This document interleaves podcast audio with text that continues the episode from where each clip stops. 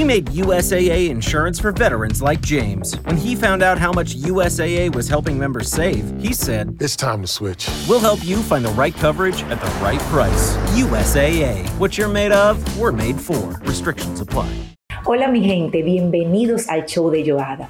Hoy tenemos una historia de fe, de lucha, de perseverancia. Melissa de la Rosa es una joven mujer que padece una condición, glaucoma congénito, pero no para de luchar cada día por lograr sus sueños. Los invito a conocer esta bella historia.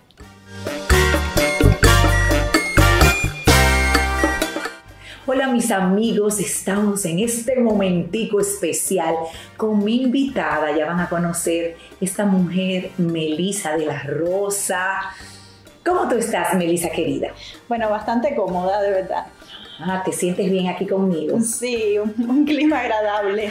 Ay, qué bueno, me alegro. Pues les cuento que yo hoy es el primer día que conozco a Melisa, pero ya tenemos un tiempo comunicando.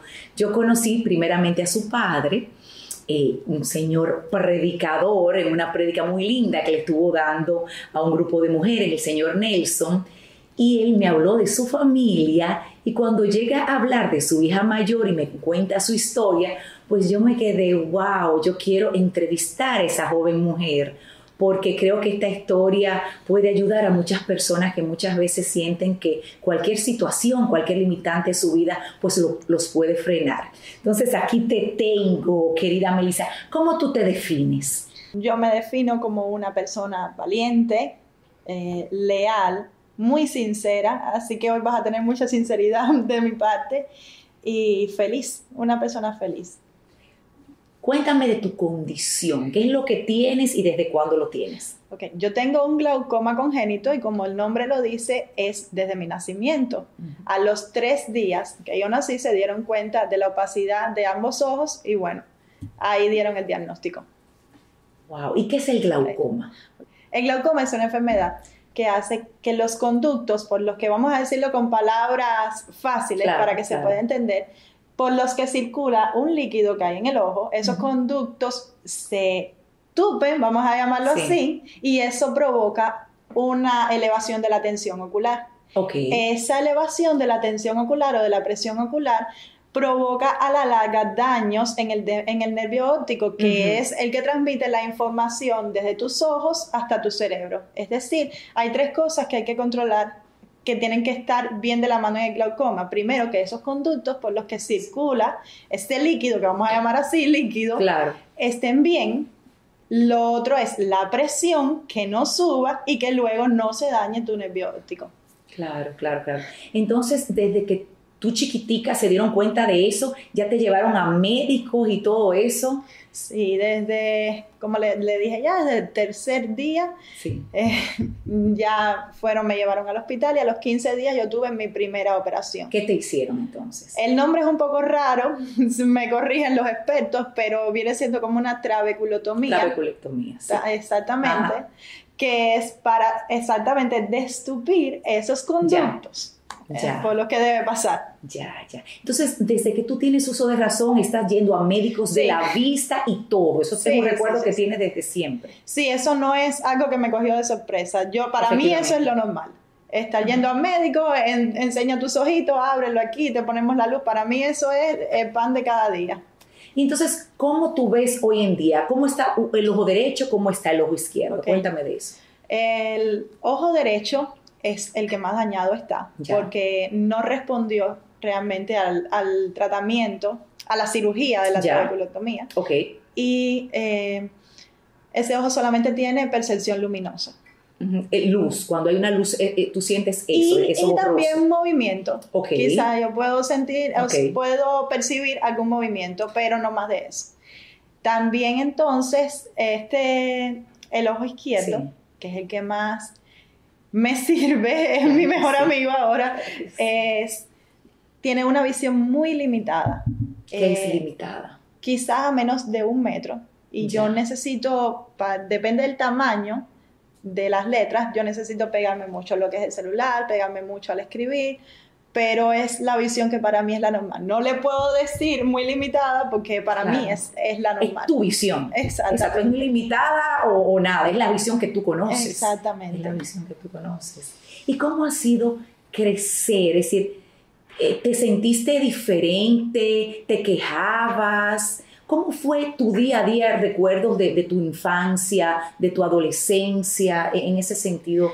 De si tuvieron que tener contigo algún trato especial o algo así. Mira, yo pasé mi... A mí me cuidó mi abuela, yo no fui a ningún kinder, o sea, ni, ni, a ningún jardín. A mí me cuidó mi abuela hasta que empecé preescolar. En Cuba, en sí, en Cuba. que quede claro que nuestra invitada hermosa, ese acento bellísimo cubano. bueno, me cuidó mi abuela en Cuba. En Cuba tú comienzas la, la escuela obligatoria en preescolar.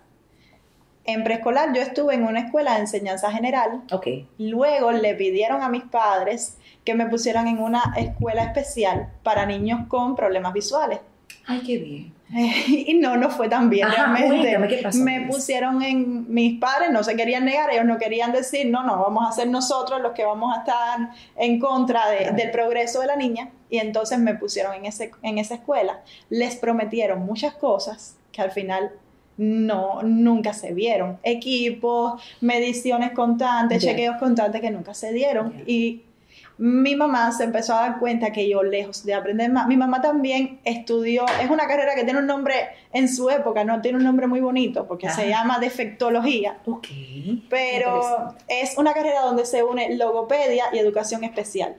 Entonces ella sabía muy bien de lo que estábamos hablando y ella se dio cuenta de que realmente, lejos de progresar, lo que se estaba viendo era un retroceso en mí. Ya, Y entonces decidieron volverme a poner en la escuela de enseñanza general. Ok.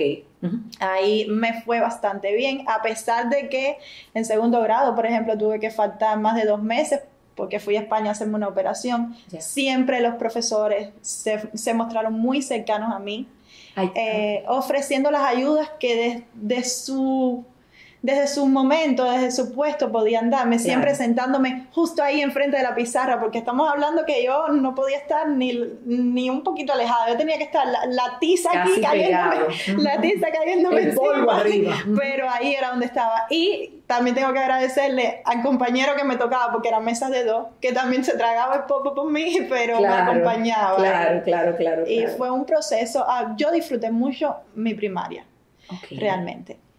La adolescencia ahí fue un poco más complicada. Ajá, cuenta. Porque en Cuba tuvieron la genial idea de decir que íbamos a tener un profesor para todas las asignaturas, un profesor guía que daba todas las asignaturas y todas las clases se iban a dar por el televisor. Ajá. Es decir, ubícate una persona con glaucoma que no ve por, televisión desde tu casa no, no, no, o en la escuela y la televisión ahí en la escuela, todos sentados en el aula, y un televisor.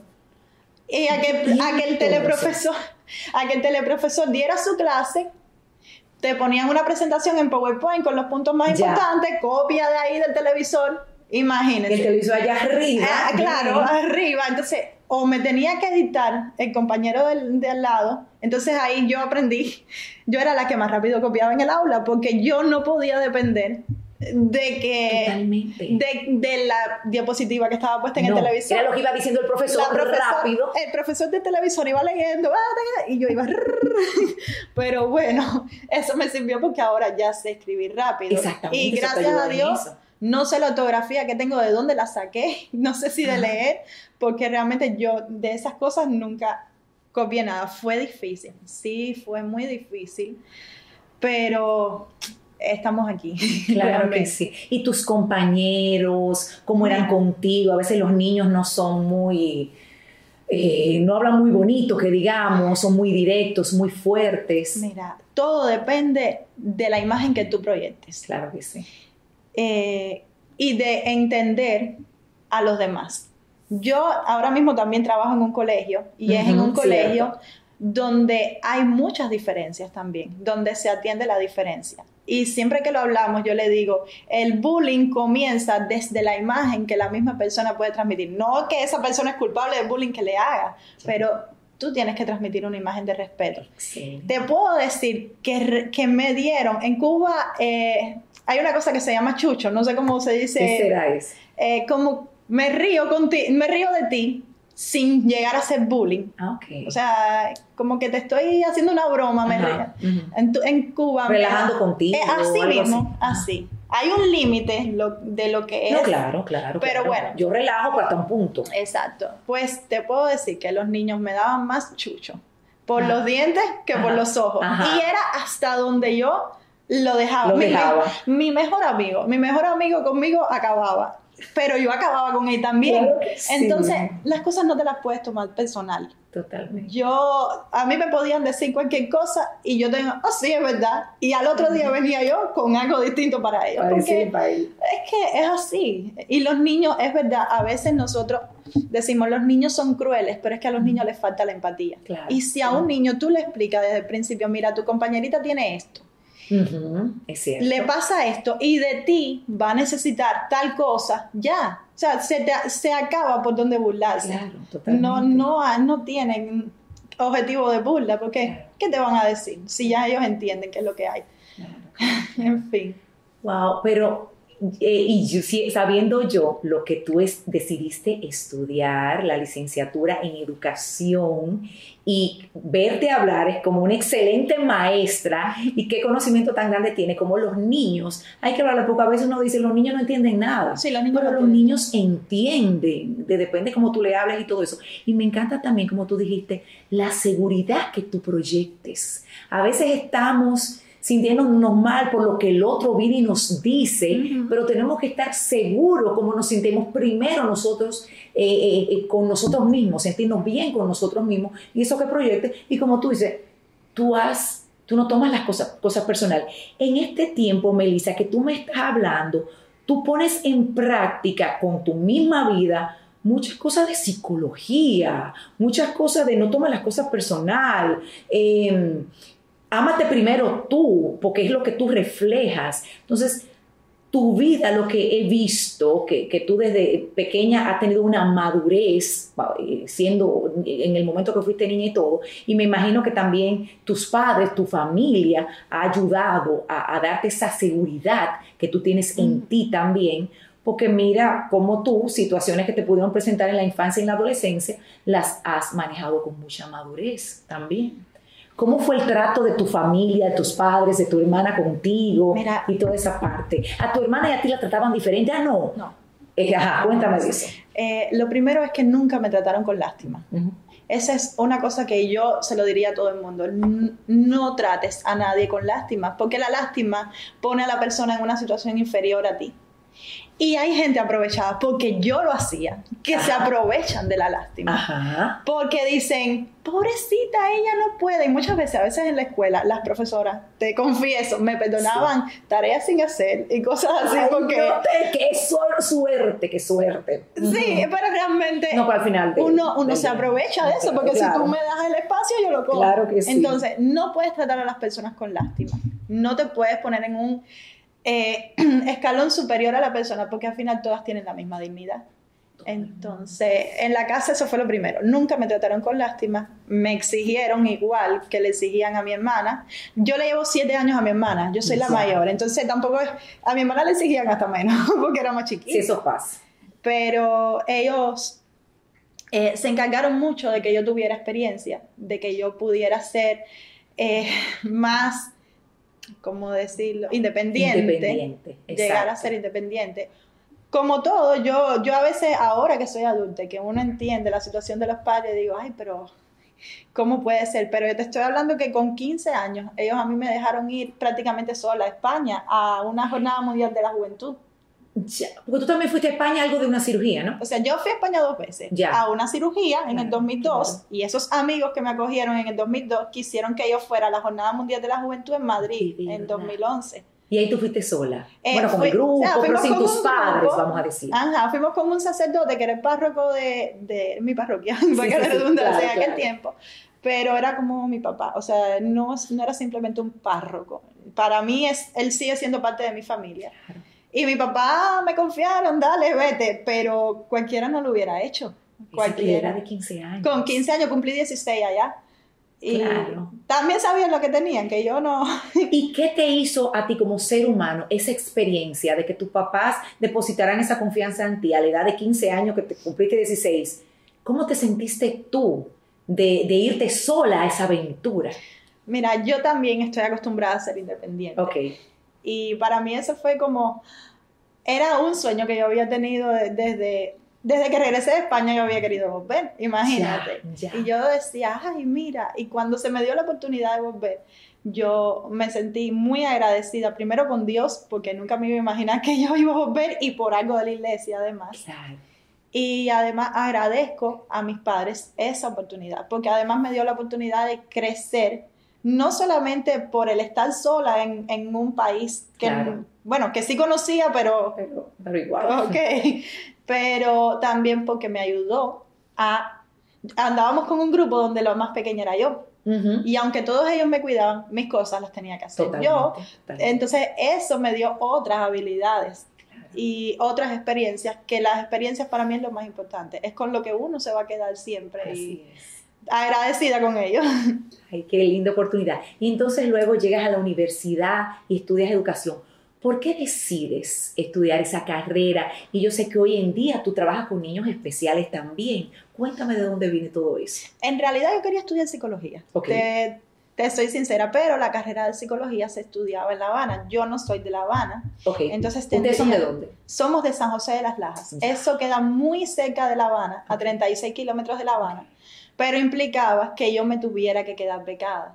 Y no era por el hecho de estar lejos de la casa, por las condiciones que tienen las becas de las universidades en Cuba, que hay que cargarse el agua, hay esfuerzos que yo no puedo hacer. Ya. Eh, no había condiciones para yo tener mis medicamentos, no había condiciones de luz para yo poder estudiar. Entonces, no, no, no había no era viable. No era lo tuyo, no era lo tuyo en ese momento. No era viable, entonces optamos por algo muy parecido. Claro que sí y era educación especial, que era lo que yo quería realmente estudiar. Cuando llegué a estudiar educación especial, no había suficientes personas para abrir la carrera.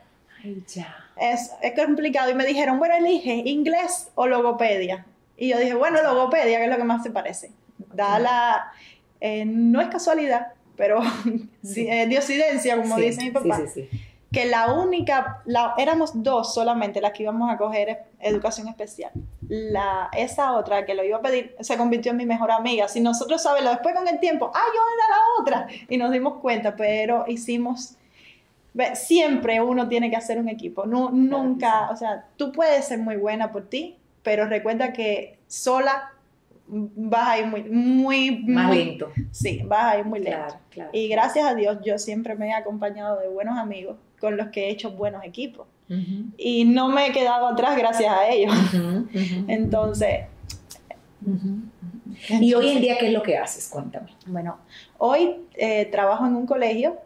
Hasta el momento estuve trabajando como profesora acompañante de un niño con autismo. Ya el próximo año desempeñaré otra función. Perfecto. Pero hasta el momento llevo dos años trabajando con ese niño con autismo. Desde que llegaste a Dominicana. Desde que, entiendo el tiempo que tienes aquí. Llevaba ya una semana aquí, me llamaron de, del colegio. Sí y para allá estoy. Con ese niño llevo, llevo dos años y ese niño es una de las mayores alegrías que yo tengo en mi vida. Él lo sabe, su mamá lo sabe, mi familia lo sabe, así que tenemos una relación muy especial. ¿Y cómo te has sentido aquí en Dominicana? Muy acogida.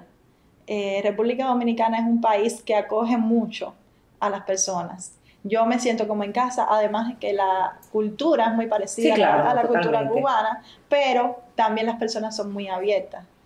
Y realmente yo me siento como en mi casa. Yo a veces le digo a Darío, me parece que Darío es mi esposo. A veces le digo a él, eh, me parece que estoy en Cuba. Hay cosas que pasan que yo digo, me parece que esto es Cuba. Y hay mucha gente que conozco como de primera vez y yo digo, eh, me parece que es de toda la vida que la conozco. Claro que sí. Súper bien. No, qué bueno. Y que toda tu familia se sienta acogida aquí en nuestro país, porque ustedes han venido a hacer la diferencia. De verdad que sí. Espero conocer al resto de la familia en alguna ocasión. ¿Algún momento difícil que recuerdes en tu vida y cómo lo manejaste? Hace poco estuve con una doctora, contacté a una doctora aquí que me va a seguir atendiendo en todo mi proceso. Y según análisis y pruebas que me hicieron, ella me dijo que mi nervio óptico estaba muy bien y yo digo, ah, qué bien, ¿no? Van a decir cuál es el momento difícil y que bueno, gracias a Dios esa enfermedad si se mantiene en tratamiento no va a progresar, va a quedarse así, el poquito de visión que tengo lo, voy a, conservar. Ahora, momento difícil es que ella me explicó que la poca visión que tengo no se debe al daño hecho por el glaucoma. Se, se debe a un trabajo que no se hizo en su momento aplicando las correcciones necesarias. Como que no enseñaron a ver al ojo con, como tenía que ser. Y entonces yo me ha causado... ¿Cómo eso te hizo sentir cuando ella te dijo eso? Como que pudo ser diferente todo si hubiesen hecho otra cosa. ¿Cómo te sentiste? O sea, es difícil. Fue, no voy a decir que, ay, no me importó porque... No, claro, tampoco. Sí, me importó porque yo dije, se pudo ver lado Y por una negligencia que no, quizás no estoy ni buscando culpables, no tiene que haber sido ni necesariamente el médico, quizás los médicos trabajaron con lo único que tenían en sus manos, pero digo, pudo ser de otra manera y no lo fue. Pero realmente no lo fue.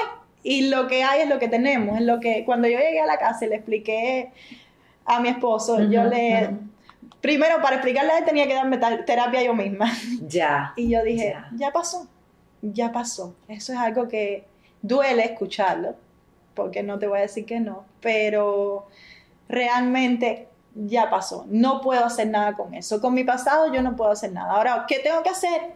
No déjame echar una gota para que entonces la cosa no quede en mis manos. Ahora yo tengo que cuidarme yo. Ahora depende de lo que yo pueda hacer. Entonces, es lo que tenemos. Fue como ver, bueno, ya hecho, es, hecho está, no hay nada que pueda cambiar, que puedo hacer de aquí en lo adelante. Y una vez más, tomar el control. Y me gusta que tú has conocido mucho de la condición que tienes del glaucoma y cuando uno conoce de lo que padece, pues uno es más fuerte, mucho más fuerte que eso. Entonces, yo quiero que tú nos compartas algunos tips que te han ayudado en tu vida a, a seguir adelante, aunque vengan situaciones difíciles, aunque te tengas que acercar ahí a la televisión o a la pizarra, pero seguir adelante, ¿qué tú le dirías a esas personas, a todos nosotros, que en muchas ocasiones de cualquier cosita pequeña hacemos un, gran evento eh, y nos sentimos poco merecedores o, poco suficientes para lograr nuestros sueños? Lo primero es, eh, ten clara tu meta ten claro tus objetivos en la vida. Si tú tienes claro cuál es tu meta y qué es lo que tú quieres lograr, entonces no te puede, nada te puede distraer de ahí. Lo segundo es, date el valor que tú mereces y que realmente tienes. Dátelo tú primero, ponte a ti primero, aunque suene egoísta, no es egoísta. Ponte a ti primero, tú eres el centro de tu vida y nadie va a hacer por ti más de lo que tú haces, de lo que tú tienes que hacer por ti. Nadie puede ayudarte si tú mismo no te ayudas. Entonces, olvídate de que me pasó esto, me pasó lo otro, quítate ese papel de víctima porque realmente no llegas a nada. Alguien decía que la queja y quejarte simplemente te aleja de tus metas. Le hace poner la culpa a otro y te desenfoca de tu objetivo. Por eso, enfócate en tu objetivo y no te veas nunca como una víctima de todo. Ay, qué bella, me encanta. Tú hablas como una psicóloga. ¿Cuándo tú vas a estudiar psicología, Melissa? No, no lo sé, no lo sé. Mi hermana es la que está estudiando psicología. Esa bueno, pero tú puedes, tú sabes que no hay edad y tú sigues siendo una niña. Vamos a ver, sí. ¿Tú tienes algún sueño por cumplir? Yo tengo sueños por cumplir. Y eh,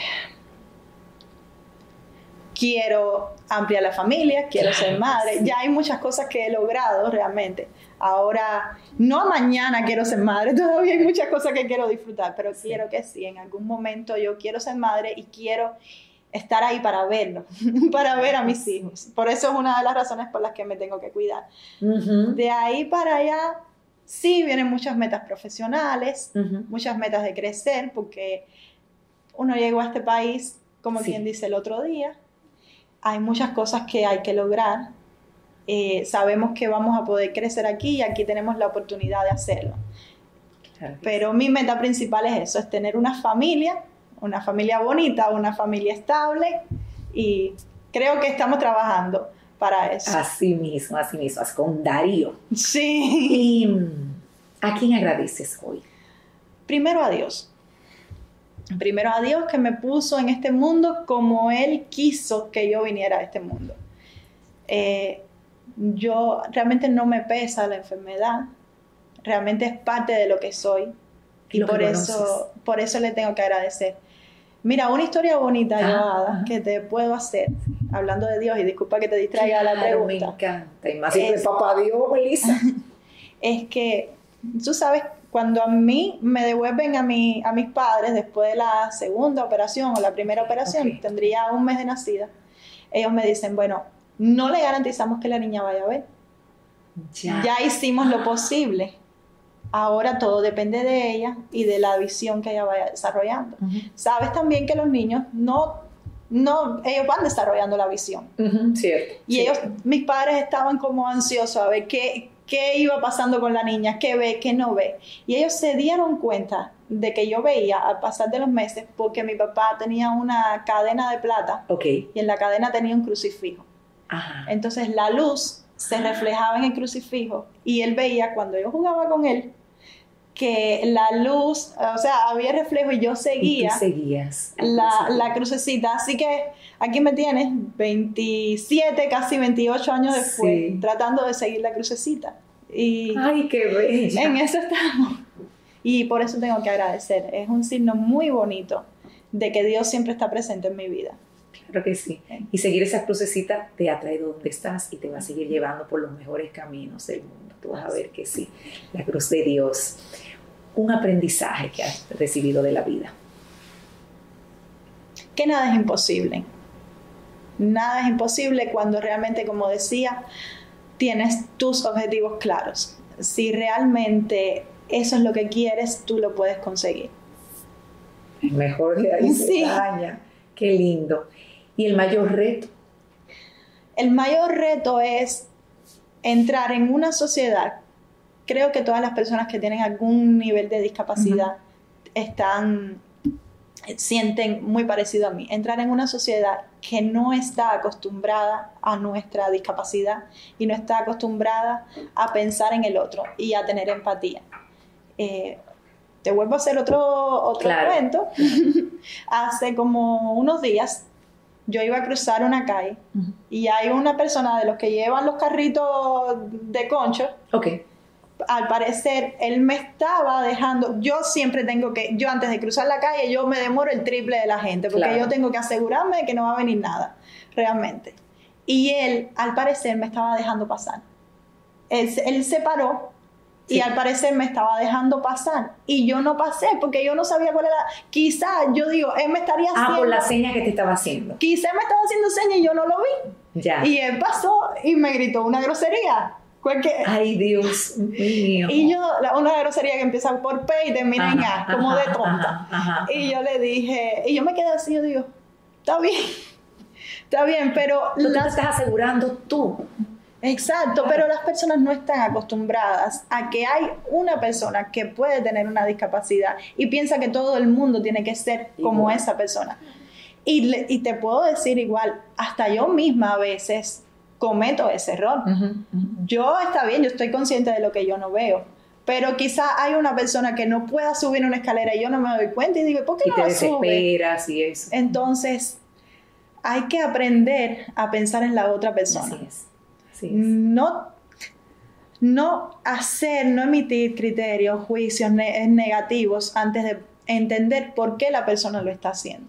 Así es. Pues yo creo que podemos acabar, me encanta eso como tú has hablado de la sociedad, como la sociedad eh, a veces no entiende o cree que todos somos iguales, todos tenemos que ir a la carrera, al mismo, a, la misma rapidez unos con otros y no, en lo, lo bonito, en la diferencia que tenemos todo, es que está lo bonito, que está la grandeza.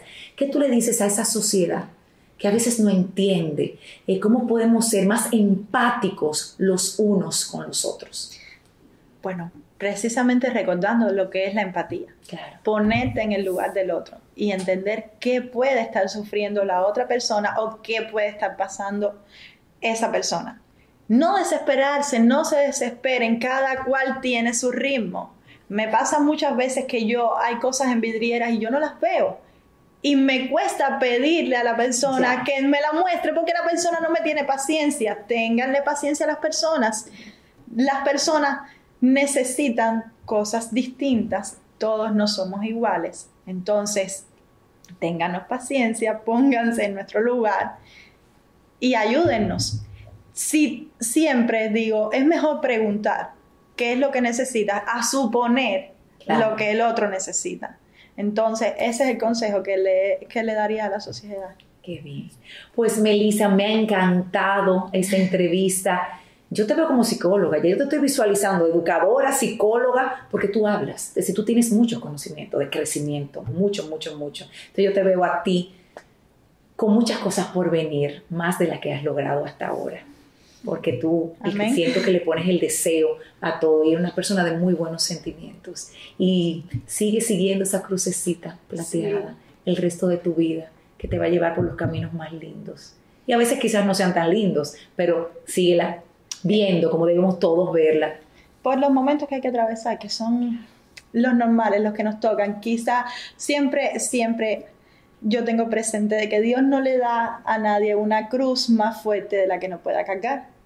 Quizá esta yo la cargo bien, a lo mejor te toca a ti y, no puedes con esa cruz. Claro, claro, Pero, o a lo mejor a mí me toca la cruz tuya y no lo puedo cargar tampoco. Así es, así es. Por eso no hay que buscar, sino y siempre respetar a cada quien. O sea, una de las lecturas del día de mi boda, todo confluye para bien de las personas que aman a Dios. Todo lo que sucede sucede por algo bueno. Eso no se nos puede olvidar. Creo que esa es la lección más grande que yo puedo dar en esta entrevista del día de hoy. Muchos padres, mis padres en un principio también se lo preguntaron, ¿por qué a mí? ¿Por qué me toca a mí? Padres comprometidos con la iglesia, eh, más allá de ir a misa de domingo, bien comprometidos y de pronto encontrarse con una enfermedad así. ¿Y por qué a mí? Dios sabe por qué. Dios sabe por qué y todo es para algo bueno. Aunque no lo veamos en ese momento, todo pasa por una razón buena. es lo que te tengo que decir. Qué linda. Pues yo espero que ustedes disfruten tanto esta entrevista como lo he disfrutado yo. Y gracias, Melissa, querida, por haber venido, por compartir tu historia tan bonita de lucha. De verdad que sí. Que Dios te bendiga, bendiga a tu esposo, esa familia, tus padres, tu hermana y todo lo lindo que estás haciendo y dejando en tu caminar. Gracias, de verdad. Gracias a ti. Gracias. Seguimos. Gracias Melissa por aceptar la invitación, por dejarme conocerte todo en un mismo día. ¡Ay, qué chulería! Yo espero que ustedes hayan disfrutado de esta mujer tan inspiradora y no quejarnos tanto. Vivimos en esta vida quejándonos porque yo, porque no. Dios nos pone lo que corresponde y somos luchadores y el día de mañana podemos inspirar a otros desde nuestra vivencia. Siempre podemos ayudar a los demás desde nuestra historia de vida. Gracias Melissa, gracias por decir que sí y gracias a ustedes por la sintonía. Hasta la próxima. Soy Joada Silis, speaker motivacional, creadora de contenido de autoestima y propósito de vida, enfocado a personas ocupadas que desean conectar consigo mismas. He creado este canal especialmente para ti. Te invito a suscribirte, ver todos mis videos y quiero que conversemos por los comentarios.